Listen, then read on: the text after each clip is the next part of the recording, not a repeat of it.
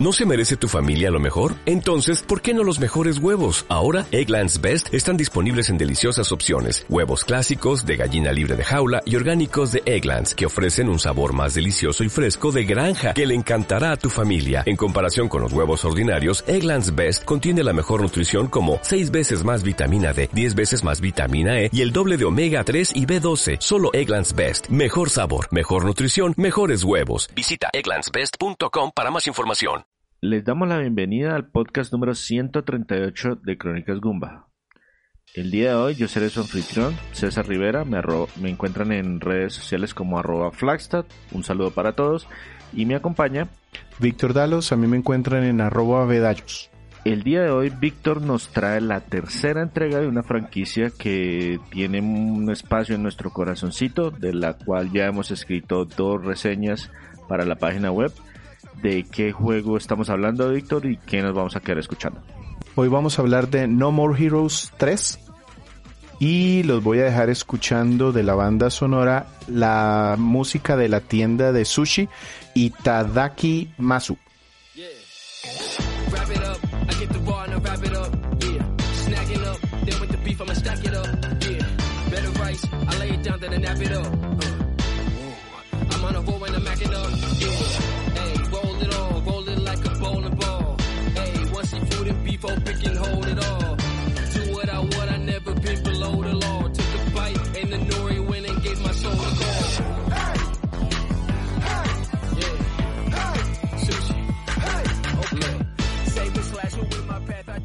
Listo, Víctor. Entonces, No More Heroes 3 eh, salió inicialmente para Nintendo Switch. Era un juego exclusivo, pero actualmente, o en el momento que escuchen este podcast, ya debe estar disponible para otras plataformas.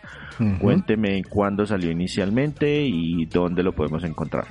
Bien, este juego salió en agosto del 2021 para Nintendo Switch y para octubre del 2022 en PlayStation 4, PlayStation 5, los Xbox y PC.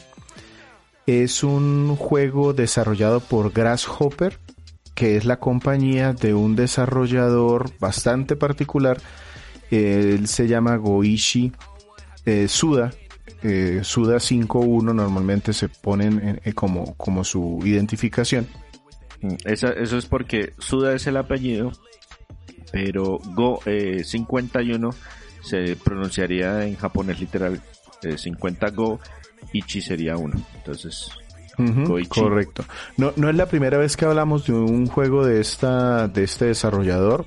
En podcast eh, ya tenemos en el 64 en la segunda parte un podcast en donde hubo tres juegos independientes. Hablamos de un juego que se llama Cinemora. Es un juego de naves precisamente desarrollado por ellos y en el podcast 107 hablamos de The 25th Guard de Silver Case. Es una novela gráfica también eh, un poquito extraña y bizarra como la mayoría de, de, juegos que saca este señor. En el podcast precisamente en el de Cine Mora hablamos de Grasshopper y de algo del, de los gustos o de la carrera de, de, Suda 51 que empezó por allá en, 1990, en 1993 como a ser reconocido porque le metía como unas ondas medio psicodélicas a, su narrativa. Aparte hablamos de varios de estos juegos, Lollipop Chainsaw, eh, bueno, Killer 7, este mismo Silver Case, donde César hizo como una retrospectiva de de dónde salió esta, este juego y que tuvo más de una versión. Entonces, no me quise enredar mucho y aprovechando que aquí tenemos a, César que nos escribió las reseñas de los dos juegos anteriores, pues voy a hablar un poquito de la serie que empezó en 2007. Entonces ya es, eh, han pasado bastantes años desde su primer juego que se lanzó originalmente en Wii, No More Heroes, y narra la historia de un tipo un poco raro que se llama Travis Touchdown. Este señor se ganó una katana láser en una subasta y resultó que eso le cambió la vida porque decidió hacerse asesino profesional. Esa es como la, el inicio de la premisa de, de, ese primer juego. Se enfrenta contra un montón de enemigos como él, tiene que hacer trabajos raros para ganar dinero, es, es fanático de los videojuegos, del manga, de los cómics, en fin Eh, si quieren leer la reseña, eh, la que les digo que César escribió para la página, la encuentran para febrero del 2016, creo que fue que se montó. Y el tema es que a pesar de que es un juego que la crítica eh, tiene como, como reseñas mixtas, pero en general son bastante positivas. La gente que quiere el juego lo tiene en muy alta estima, pero las ventas no fueron tan buenas en Japón en su momento algo así como 40 mil unidades al principio. Sin llegar a ser malas tampoco. Correcto, pero eso hizo de pronto dudar un poquito que el juego lo trajeran a Occidente. Eh, hubo un publisher aquí, se me, se me olvidó ahorita el nombre, es un loguito de una estrella, pero se me olvidó el nombre.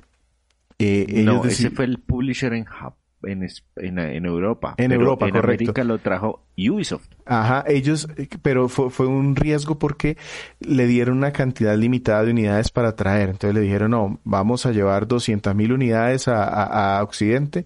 Y pues resultó que vendieron más de esas y eso le significó un éxito a, a, a Suda. Y de ahí pudo eh, de alguna manera financiarse una secuela. E, ese es, ese es un tema, es, una, es, una, es un aspecto, es, un, es una época extraña para Ubisoft porque ellos estaban en ese momento publicando muchos títulos que se desarrollaban en Japón. Ellos también fueron los que trajeron para Wii, sobre todo para Wii. Ellos trajeron Tenchu eh, Assassins, eh, los dos No More Heroes, entonces estaban en una, en una época de, hey, queremos publicar cosas para Wii, pero no necesariamente desarrollarlas, entonces veamos qué hay en Japón y qué, qué nos podemos traer. Sí.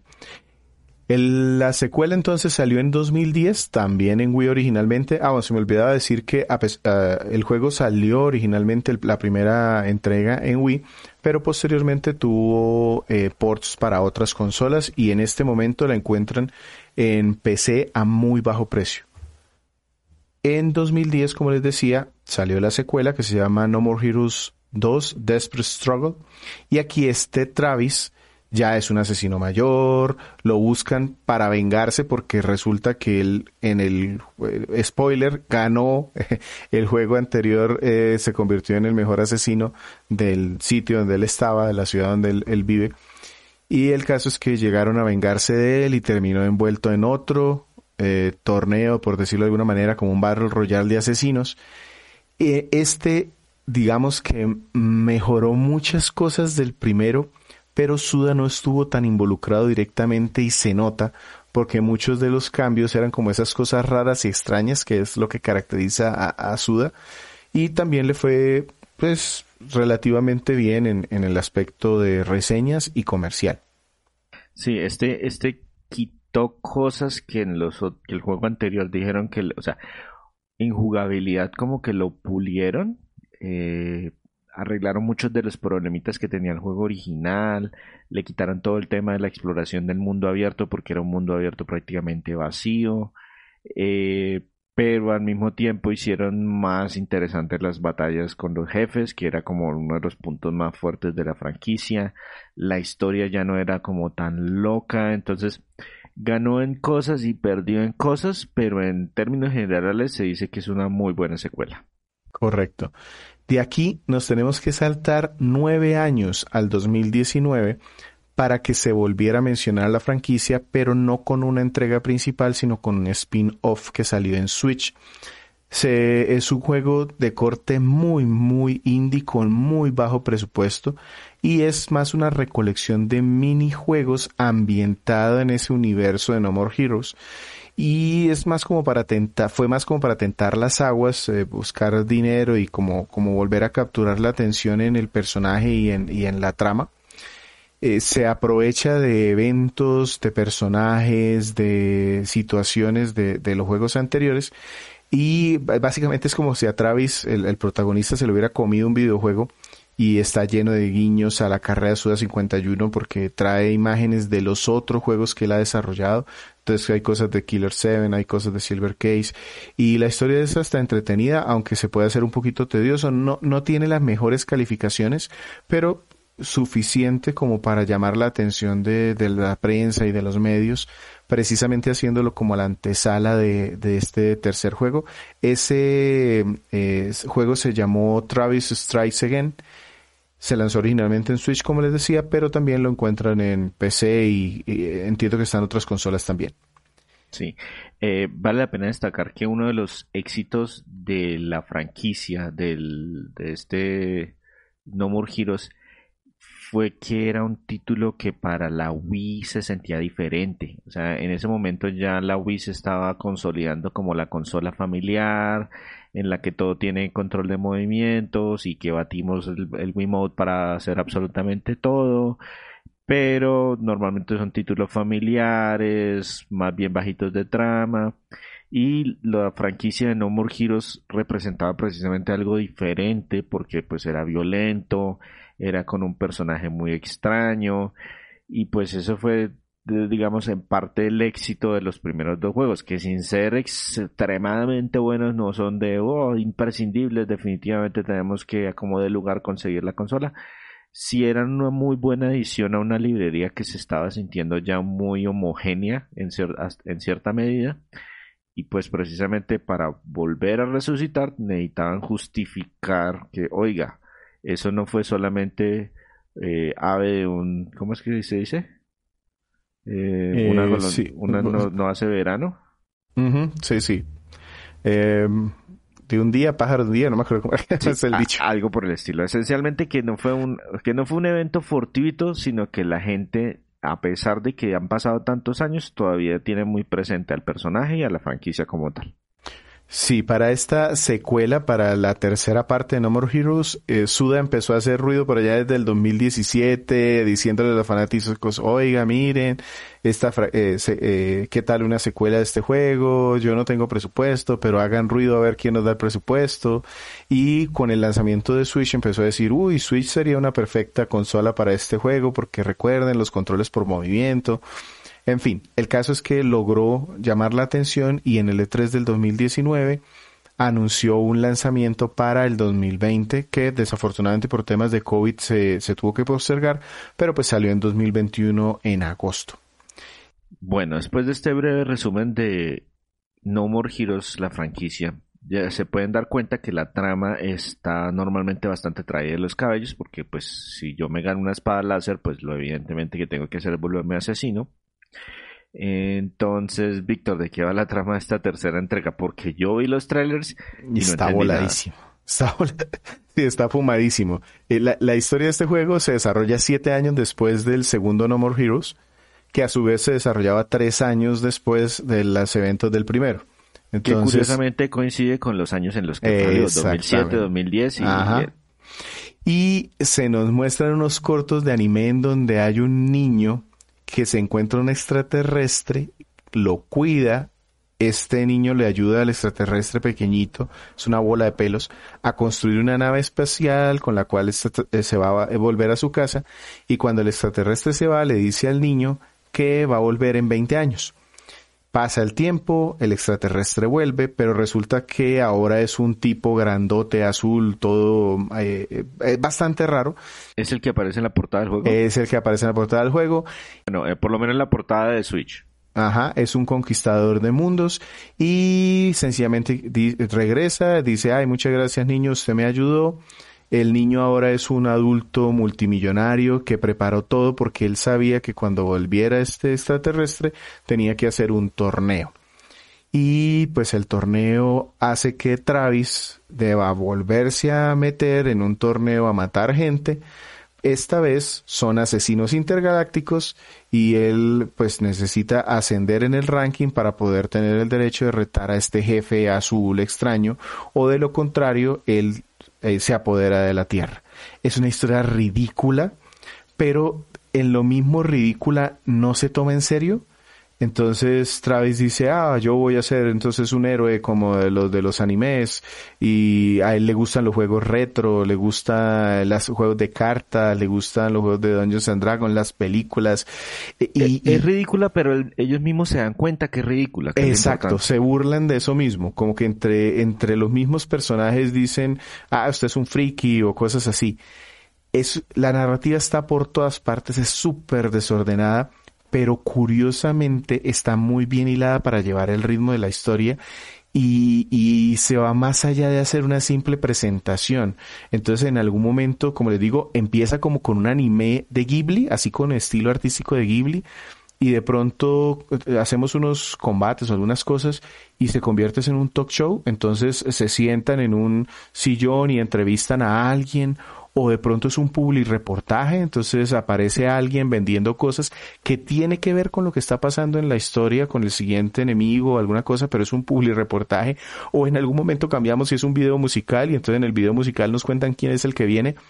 Es, no, es fácil de seguir, se siente pesada, pero pesada en el sentido de que vamos en la historia y de pronto en el capítulo 1 ya me mataron a una persona que yo pensaba que era importantísima y, y, se va, va disvariando entre introspecciones de Travis, cortos de anime, y aparecen personajes de juegos anteriores y realmente se disfruta verlos. Si, si, si jugaste los juegos anteriores, digamos que los identificas y, y, y digamos que tiene como, como más gusto, pero tampoco es que sea más lógico, mejor dicho. Si, si tú ya conoces a los personajes, no es que vayas a entender más fácilmente la historia, sencillamente tienes un guiño. Eh, y normalmente es una historia bastante retorcida.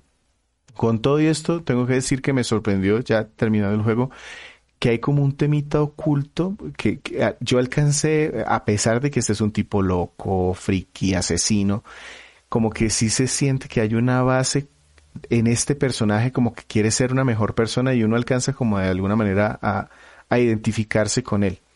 Eh, y a pesar de que él quiere hacer las cosas bien, siempre hay algo que lo supera y siempre termina matando a alguien porque pues es un asesino. sí, él, es el personaje que por eh, eh, en esencia siempre ha tenido muy mala suerte y se nota que, que sí, que en el fondo como que él es, desde juegos anteriores que él, tiene su gatico y juega con el gatico y tiene un par de amigos que son muy poquitos pero pues se lleva bien con esos amigos entonces oiga, no todo está perdido, o sea, no es el friki que nadie puede querer porque, mejor dicho, es del pasado.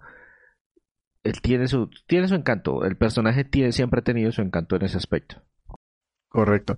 Y hay unas cosas ahí locas. En los juegos anteriores él termina, siempre está siguiendo a una muchacha y aquí resulta que es que ya se casaron y resulta que es que tuvieron hijos y uno no se entera qué momento y luego sale un hijo que es más grande que él y resulta que es que hizo un viaje en el tiempo. No me expliquen qué pasa. La historia es muy entretenida de ver, pero es bastante difícil de seguir. Listo, Víctor. Entonces, el juego, la franquicia ya ha dado varios, o sea, se mantienen elementos comunes a lo largo de todos los juegos. E, evidentemente es un juego de acción, es un juego de acción en tercera persona. En el primer título se manejaban muchos temas con el control de movimiento. Eh, han experimentado con elementos que a veces pegan, que a veces no pegan, eh, que el mundo abierto para explorar, que los minijuegos tipo retro, que los, los juegos que son tareas como repetitivas para conseguir dinero, de todas esas cosas que han hecho y pues las cosas nuevas que esto puede incorporar, ¿qué quedó? ¿Qué quedó en No More Heroes 3? ¿Qué cosas? Quedó todo. Porque es que precisamente Goichi dijo, voy a coger todo lo que me criticaron en el primer juego y voy a volverlo a meter aquí, pero de mi forma otra vez. No lo voy a mejorar, voy a hacerlo en la forma que yo quiero hacerlo. Entonces sí, sigue siendo un juego de acción en tercera persona, un hack and slash, que es innecesaria y satisfactoriamente violento. Eh, está lleno de temas y tareas irrelevantes, pero que son importantes para el crecimiento del personaje. Y como decía de pronto César al principio, en la Wii una de las particularidades es que había muchos juegos de menear el control por menearlo este juego se controla con los botones, pero el movimiento también le sirve, por ejemplo, para hacer los remates o para poder direccionar los ataques y eso hace que cobre como importancia, que, que se sienta bien que se le incorporen controles de movimiento. Entonces, por ejemplo, en Switch tú lo puedes jugar también con ese sí mismo sistema de controles de movimiento o ya puedes usarlo únicamente utilizando los sticks para hacer los remates y cosas así y con eso eliminas el control de movimiento. Él de pronto eh, quisiera como separar en dos partes también el juego. En una parte la como el combate. Como les decía, eh, botones o movimiento para hacer los remates. Los remates normalmente pueden ser movimientos como de lucha libre, hace una garra y cosas así. Es divertido. es otro aspecto que Goichi es bastante fanático de la lucha libre. De hecho, los primeros juegos en los que él trabajó fue para unos juegos de lucha libre eh, de 16 bits. Entonces él le tiene un gusto adquirido por todo ese, por las máscaras y los movimientos especiales y, las, los agarres. Y eso venía de todos los juegos de, de No More Heroes. Correcto, entonces se, se, ve así con agarres, con cosas especiales, hace las celebraciones como los luchadores de, de, lucha libre. No es un juego difícil, todo te lo van diciendo en la pantalla, es decir, no, no es un juego de perfeccionar combos a un Devil May Cry, un Bayonetta, es, es más un juego de, de, divertirte, de hacer la acción rápida en el momento que, que te dicen. Tiene un movimiento de esquiva y, y, al igual que en estos juegos que mencionaba, ralentiza el tiempo como, como en el tiempo bruja que si logras esquivar en el tiempo adecuado se ralentiza un poco y entonces tú puedes hacer combos ahí para hacerle más daño a los enemigos. Y se divide por capítulos, entonces cada capítulo tiene un flujo, esto, esto no es nuevo, viene de los juegos anteriores, pero pues lo explico acá, en donde me dicen necesitas una cantidad de dinero para poder inscribirte y retar al siguiente asesino del ranking. Eso nos obliga entonces a cumplir misiones para ganar dinero. Una misión es sencillamente llegar a un determinado punto en donde hay enemigos, entonces ahí se abre un portal, yo entro contra enemigos pequeños, los derroto con mis movimientos de, la katana o con movimientos de lucha y eso me da dinero o puedo hacer minijuegos, minijuegos como recoger basura, hacer recados, podar el césped, carreras, destapar baños, e incluso hay una playa por ahí donde se cambia un modo de primera persona y yo le tengo que disparar unos cocodrilos gigantes porque sí, o sea, los juegos no tienen sentido pero ahí están. Y, eh, y eh, hay más modos de ganar dinero, entonces eh, Travis por ejemplo tiene un traje mecánico ahora volador y entonces eso me activa un nuevo sistema de, de, combates que es como si estuviera en el espacio, como en un Gundam, como en un traje de estos armados. Y cuando ya se tiene el dinero, entonces va uno a un cajero automático, paga la, la el fee que le están pidiendo, el, el dinero, el para inscribirse. La cuota de entrada. Ajá. Y con eso ya vamos contra el jefe del capítulo, que es otra cosa eh, decir, eh, los jefes son normalmente enemigos grandísimos o si no son grandes, por lo menos alguna cosa rara tienen. Eh, en alguno cambia el escenario, en otros se ponen áreas con riesgos. Hay una batalla de rap, hay otra que es una, un juego de las sillitas musicales de esos que van jugando alrededor de las sillitas y, y va ganando el que logre sentarse. Eh, hay otro que parece una pelea de RPG por turnos. Eh, hay uno que es una pelea de Smash Bros, por favor, o sea, es en 2D a sacarse de la pantalla, o sea, es una, es una locura, pero está muy bien hecho. El combate en general es excelente. Eh, yo me atrevo a decir que es el que más he disfrutado de la serie. Yo he tenido la posibilidad de jugar los tres juegos, bueno, los cuatro contando el, el spin-off. Eh, y creo que es, es el mejorcito, el, como el más pulido, sin ser pues eh, un juego de, de acción que, que desbanque a, a, lo mejores del género, pero sí, no, es, no, es, un hack and slash de alta precisión y combos complejos, sí. sino es más una mezcla así como de machacabotones con un poquito de estrategia.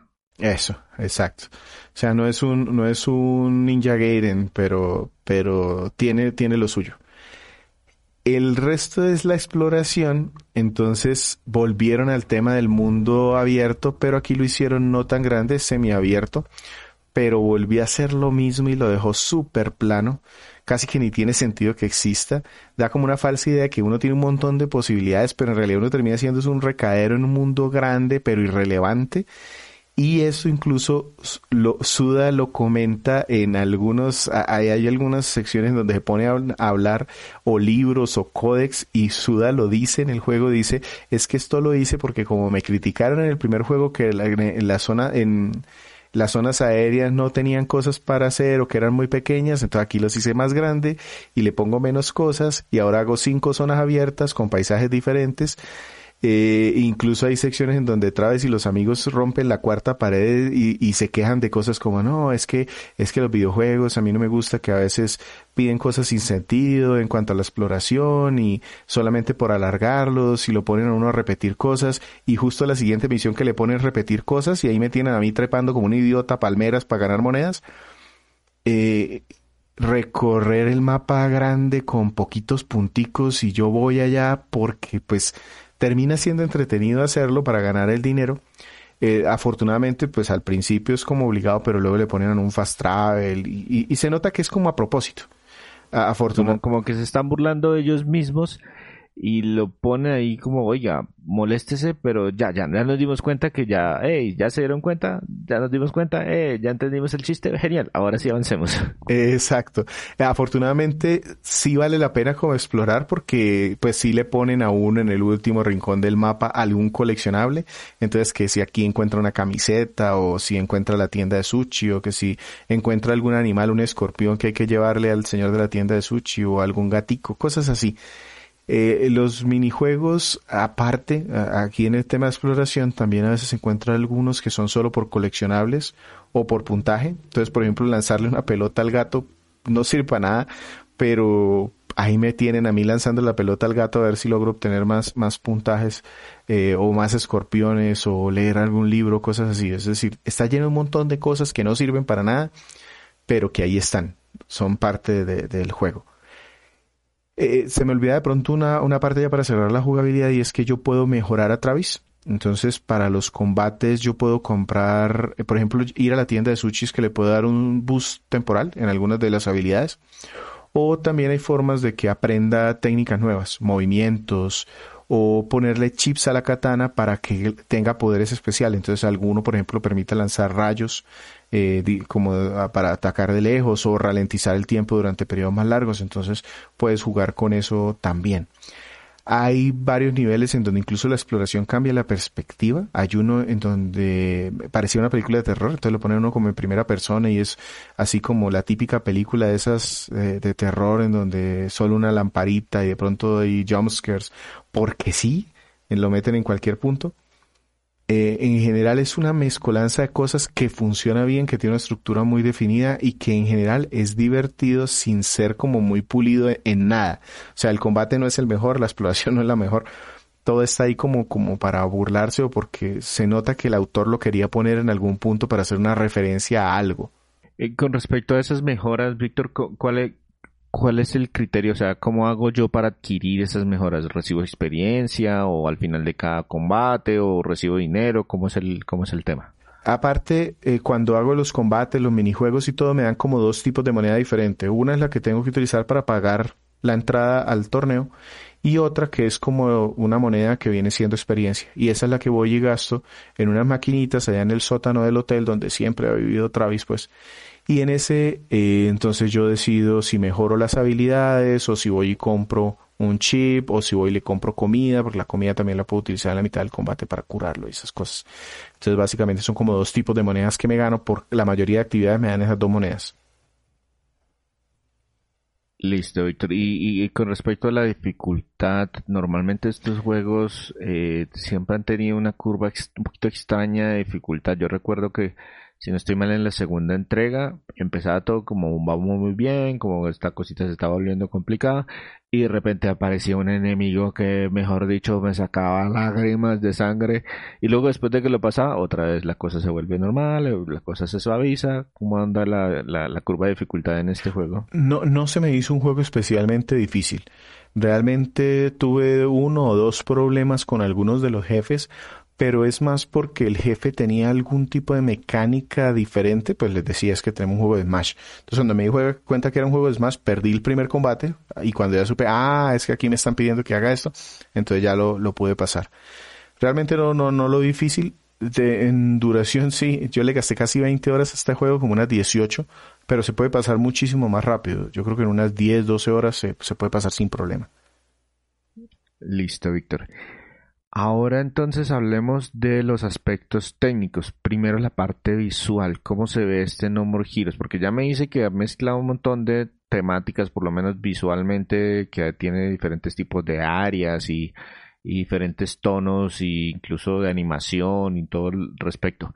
Pero también recuerdo que los juegos originales jugaban mucho con que como las capacidades técnicas de la Wii no eran las más altas, jugaban con esos elementos de hacer polígonos, eh, personajes con poquitos polígonos y efectos más como de cel shading para tratar de mitigar ese, ese elemento de que, oiga, no puedo utilizar texturas super realistas en la consola, pero con esto se ve suficientemente bien. ¿Cómo, cómo entonces funciona este No More Heroes 3? tenemos lo mismo y de hecho Switch también entra, no es la consola más poderosa del momento, entonces también retoma el cel shading, haciéndolo como muy consistente con, con, con las precuelas.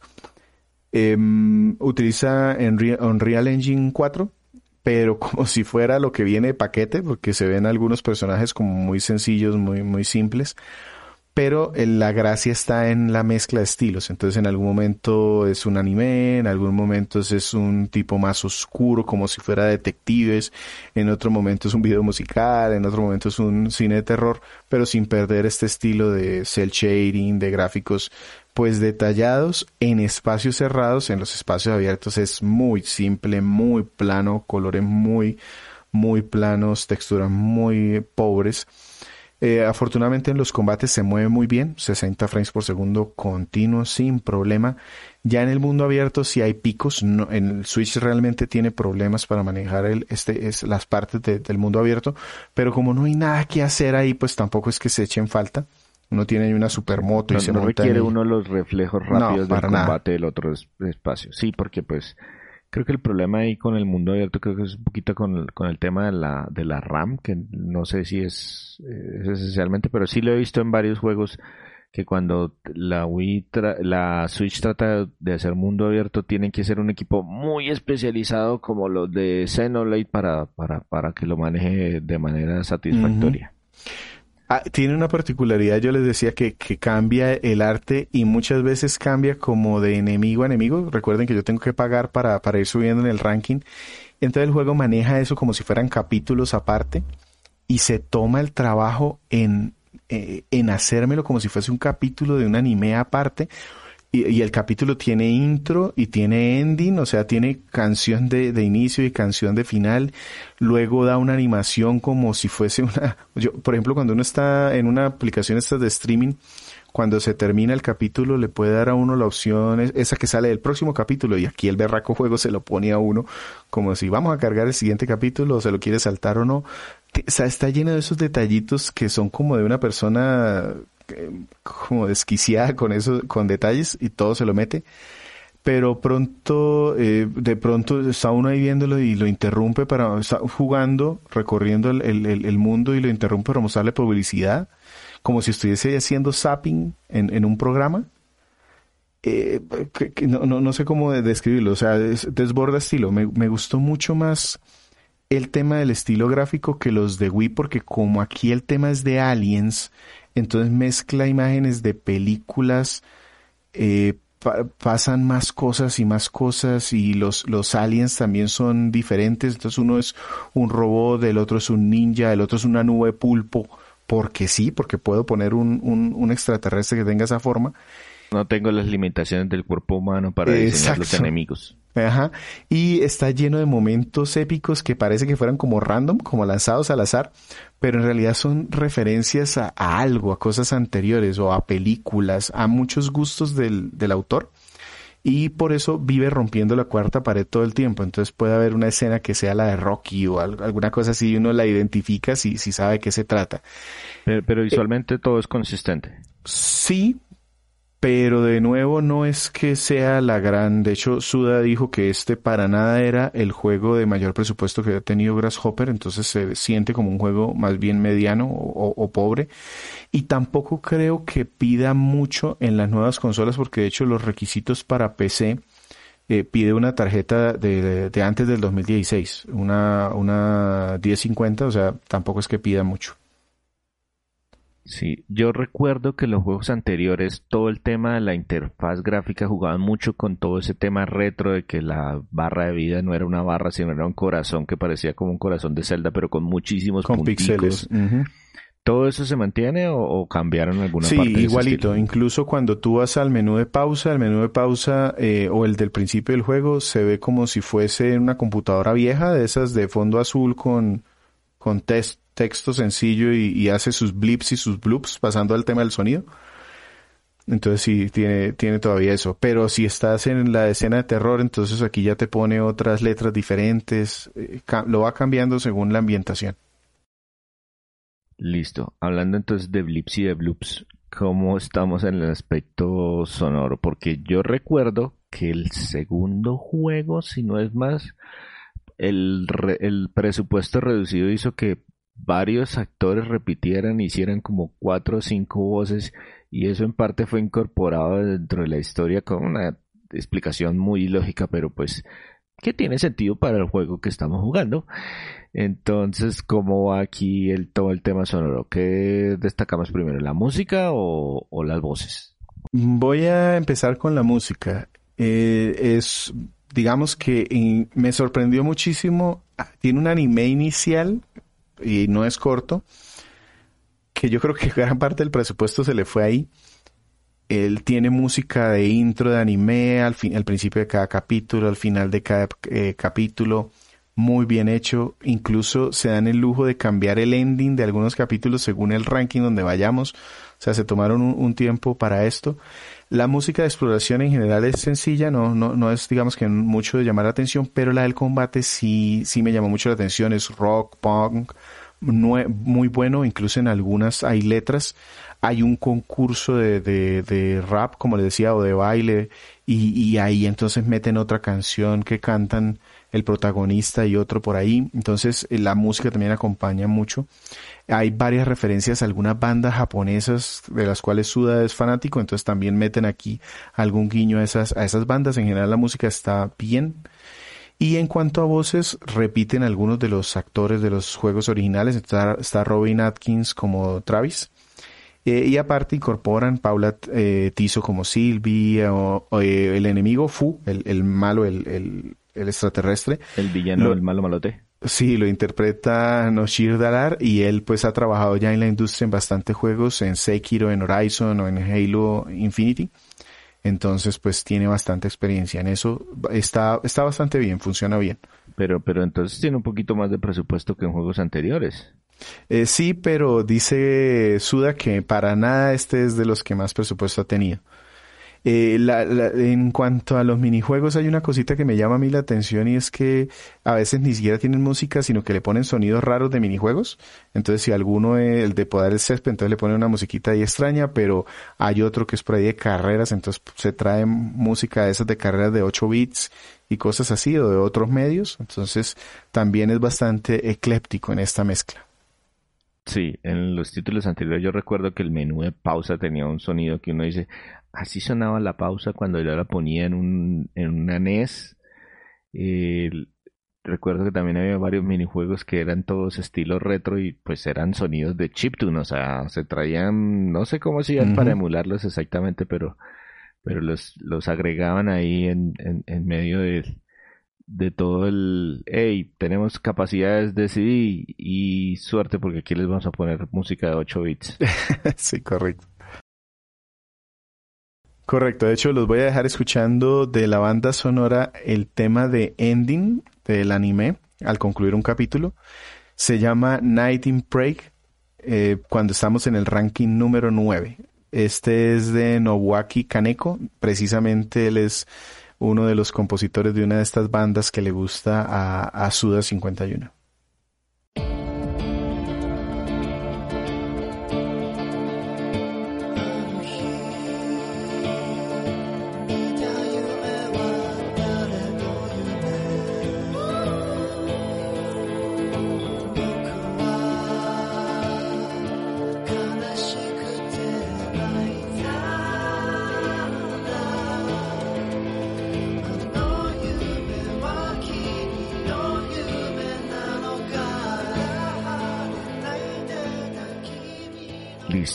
Eh, recuerden que pueden visitar nuestra página web en www.cronicasgumba.com. Ahí van a encontrar no solamente este podcast, sino también una serie de reseñas retro y también de algunos títulos independientes. Y los invitamos a seguirnos en todas nuestras redes sociales. En todas partes nos encuentran como arroba crónicasgumba, ya sea en Instagram, Twitter o Facebook. El día de hoy, Víctor nos está presentando la reseña de No More Heroes 3, un título que salió para la Nintendo Switch en agosto del 2021 y que actualmente ya debe estar disponible para otras consolas de actual generación. en una edición, en un port que no muchos esperaban venir y que se lanza en octubre, o se lanzó en octubre del 2022. Entonces, Víctor, de este No More Heroes 3, título de acción en tercera persona, ¿cuáles serían los aspectos positivos o los que más les llamaron la atención? Yo tengo cuatro puntos. El primero es que me pareció extremadamente divertido. En general, el combate es sencillo, pero completo. Las conversaciones y los escenarios son hilarantes. Hay, hay cosas que uno dice, este señor, ¿de qué está hablando aquí? Yo porque estoy escuchando una conversación acerca de los pelos que le salen a una verruga, pero porque esa era la conversación en su momento. Los minijuegos tampoco tienen sentido, pero en este mundo sí, porque necesita dinero. O sea, en general es bastante divertido. A mí me tienen allí destapando baños, lanzando la pelota al gato, podando el césped y totalmente normal. Entonces, divertido. El segundo, los jefes finales de capítulo me parecieron muy, muy eh, inventivos, muy e ingeniosos. Cada uno involucra mecánicas diferentes, escenarios estrafalarios. Yo siempre estaba como esperando poder pagar el, el, el cupo, el, el, derecho de retarlo, porque a ver con qué me sale ahora este señor. Y sí, no, no, nunca me decepcionó, nunca fue un enemigo plano de un jefe grandote, eh, no, era, siempre habría alguna mecánica, algún giro de tuerca. Eso me pareció muy interesante. Lo tercero, la narrativa. Yo les decía al principio en el tema de la historia que era bien enredada, pero lo logran transmitir con los personajes. Yo no sé cómo logré en este juego, en las anteriores me quedó más difícil, pero en este sí logré de alguna manera eh, entender a, a, Travis un poco más y se nos presentan con cosas raras como conversaciones de codec a lo Metal Gear con otro anime o con un talk show o con un sitcom o con un podcast. Hay un podcast. O sea este señor va escuchando un podcast en algún momento que me está contando parte de la historia eh, queda bien bien hecho. Y lo último que voy a poner es que es una obra de autor con un ligero o con un presupuesto ligeramente mayor al de un indie puro pero no deja de sentirse como una obra de autor. Y de eso hay que destacar que pues normalmente en, en un juego, sobre todo en estas generaciones en las que ya tienen que participar cientos de cientos de personas en el desarrollo, que la visión del autor persista a lo largo de un juego es muy complicado. Normalmente intervienen muchas manos que le meten ideas y no, es que la industria dice que hay que hacer tal cosa o es que la industria dice o, o eh, que se vuelve mucho como pintar por los números, pintar según los números, es que no, es que el juego tiene que tener mundo abierto y tiene que tener atalayas y las atalayas me tienen que descubrir dónde están las misiones y todo usted tiene que tener un árbol de habilidades que funciona así, que están como muy homogéneas y esas individualidades se pueden apreciar normalmente en esos títulos que son desarrollados por un equipo de cuatro personas, un individuo único que es que yo quiero que mi juego sea así y es así porque yo quiero que sea así. correcto, que, que pueda tener como esa libertad de hacer una obra de autor. Que me adelanto y es precisamente una de las cosas que voy a decir que es lo malo.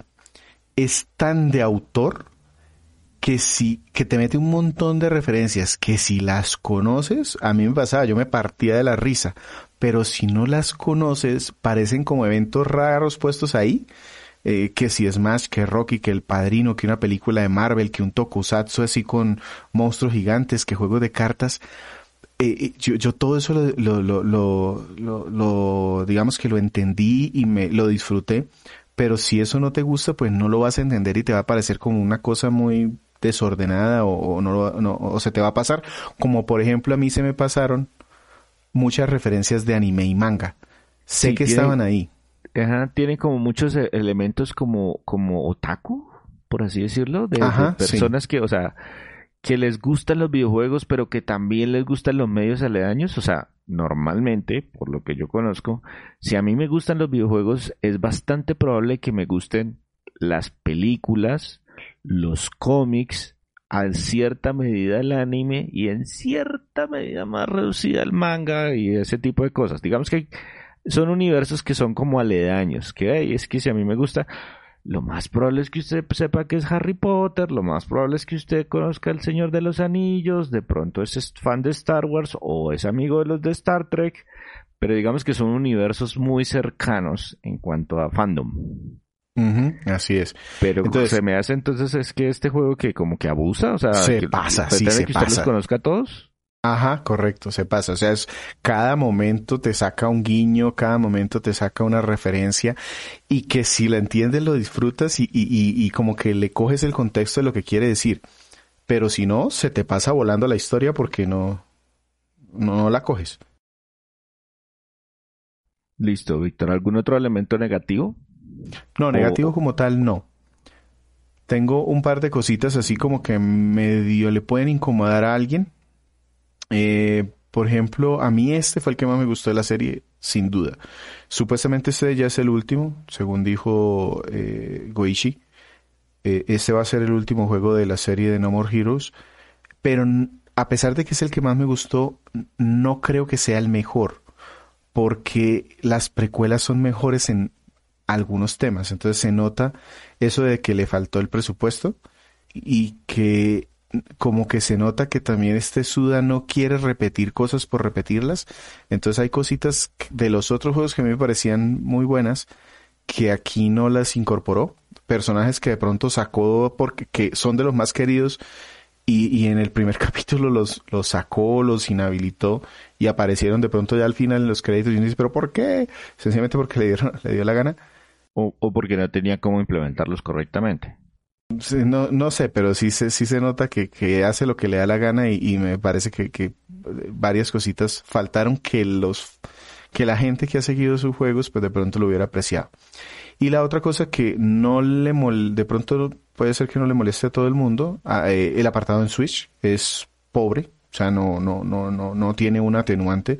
Los escenarios abiertos se ven mal, feos, paupérrimos pero en general se siente un juego eh, como, como, de bajo presupuesto que se cobró a precio completo. A mí no me molestó porque lo disfruté mucho. Eh, y voy a poner aquí una notica. Y, y por qué lo pongo en lo feo? Porque este es un... Yo prefiero que salga un juego así, de bajo presupuesto, y que cobren completo, pero que salga. O sea, que se sienta un juego que terminaron, que se nota que el director estuvo ahí desde el principio hasta el final, haciendo lo que pudo con el dinero que le dieron, y no que hagan un muy buen primer y segundo capítulo y luego sencillamente lo apresuren y lo corten y estoy mirando con muy mal genio a Metal Gear Solid 5. Eh, yo prefiero este tipo de juegos, que se siente que es de bajo presupuesto, pero que inició y terminó completo de pronto en la medida, porque por ejemplo las ediciones que están saliendo para las, para las otras consolas es un juego de precio completo pero con extras. O sea, eh, me dicho, es como una pequeña edición de colección. Switch también tenía algunas cositas, pero muy poquito como para... Sí, porque estos son, como una pequeñas ediciones de colección por el precio normal. O sea, lo que usted diría, ah, es un, precio es un juego de precio completo y de pronto más adelante lo que pueda suceder es que van a aparecer unidades sueltas que pues van a estar a un precio más, más interesante o reducido para los que de pronto quieran probarlo. ¿Algo más o pasamos de una vez a hacer alguna recomendación?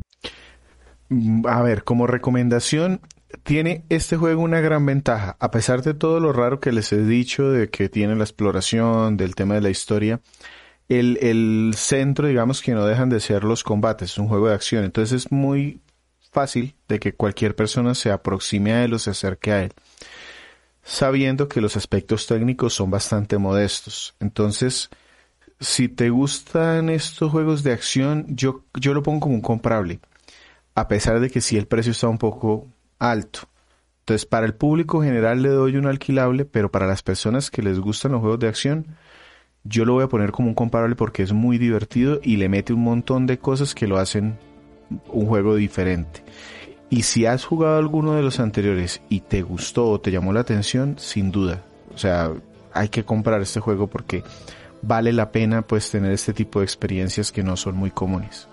De, de paso a completar la trilogía, a mí, a mí me estaba preocupando ese tema porque yo tengo los dos primeros y dije, no, el tercero está en Switch y yo no tengo esa consola y no pienso comprarla.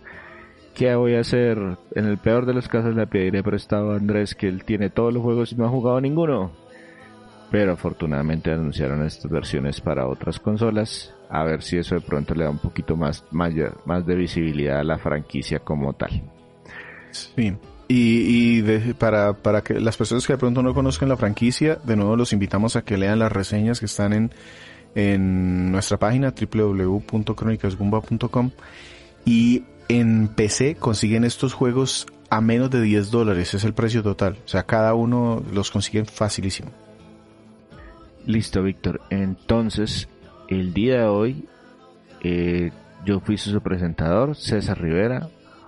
Un saludo para todos. A mí me encuentran en redes como arroba Flagstad. Y de verdad los invitamos a que se peguen esa visita a la página web, lean las reseñas, nos comenten si encuentran algo interesante o nos digan si quieren escuchar o si quieren leer sobre algún juego en particular. Estamos muy atentos a sus sugerencias, sobre todo en redes sociales, donde nos pueden seguir como arroba crónicas. Nos sirve un montón si nos dan ese like o si nos dan ese compartir para que más personas nos conozcan. Y el día de hoy nos estuvo presentando No More Heroes 3. A mí me encuentran en arroba bedallos. Eh, muchísimas gracias por escucharnos el día que haya sido hoy.